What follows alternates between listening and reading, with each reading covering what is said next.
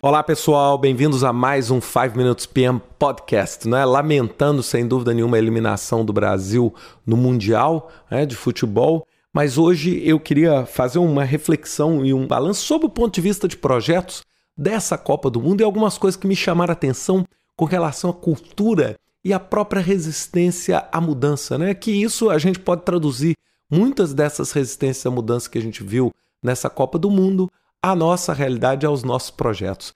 É uma das coisas que mais me chamou a atenção, sem dúvida nenhuma, em vários outros podcasts eu já falei sobre isso, é a questão da exigência da FIFA com relação às cidades sedes, reforma, até mesmo mudança de leis, né? ou seja, a pressão que a FIFA exerce sobre a sede da Copa no intuito de produzir, sem dúvida nenhuma, um evento que consome dezenas de bilhões de dólares para ser colocado.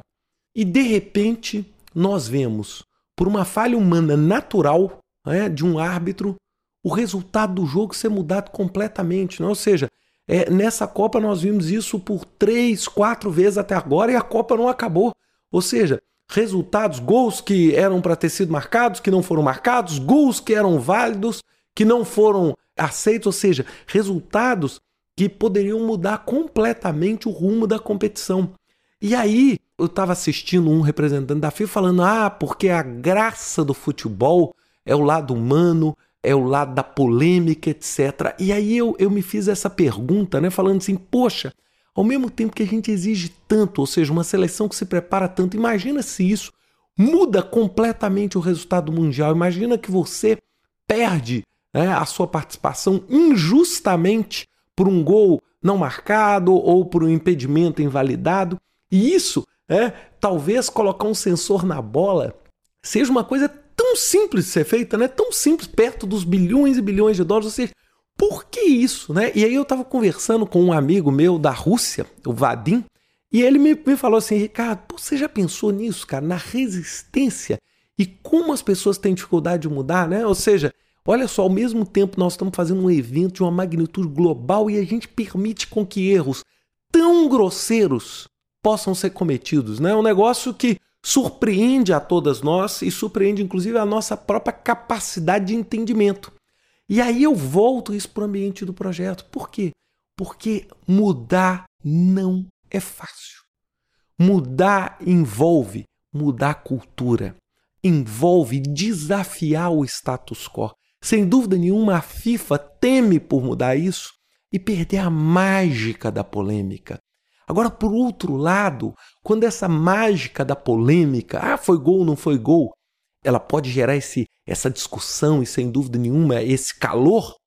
Por outro lado, ela pode gerar injustiças grosseiras que podem ameaçar severamente a credibilidade da competição. Então, olhem só como a gente tem dois lados da mesma moeda. Então, olhem como no nosso ambiente projeto, quando a gente propõe uma mudança, a gente muitas vezes vai esbarrar com esse tipo de obstáculo. Ou seja, com esse tipo de obstáculo que muitas vezes, do ponto de vista racional, é incompreensível. Ou seja, poxa, colocar sensor e colocar a marca da linha do gol, ou seja, ou controlar, ou o juiz voltar numa determinada, ou consultar, ou colocar mais. Isso é tão trivial para uma competição dessa que chega a ser inexplicável o fato da gente não conseguir ver isso numa competição de alto nível como essa. E por outro lado, nós vemos o medo da mudança, o medo de perder o charme a partir do momento que isso se torne uma matemática, quando você vai ter um tiratema eletrônico, o juiz deu um caso polêmico, ele vai ali, consulta imediatamente e isso pode tirar o charme.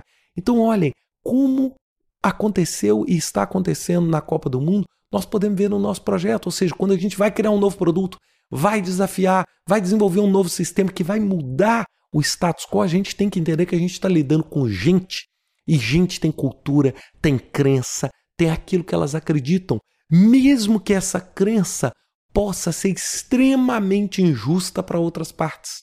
E lidar com isso, por isso que eu falo que soft skill para um gerente de projeto é uma habilidade crucial, fundamental, vital para as coisas. Ou seja, para poder administrar essa mudança e entender esses ambientes. Eu realmente não sou especialista em futebol para dizer o que deve ser feito. Agora, como espectador e ouvinte, sem dúvida nenhuma, e cliente, consumidor desse tipo de jogo, graças a Deus, né, nós, o Brasil foi derrotado não injustamente, mas foi derrotado né, porque realmente perdeu o jogo.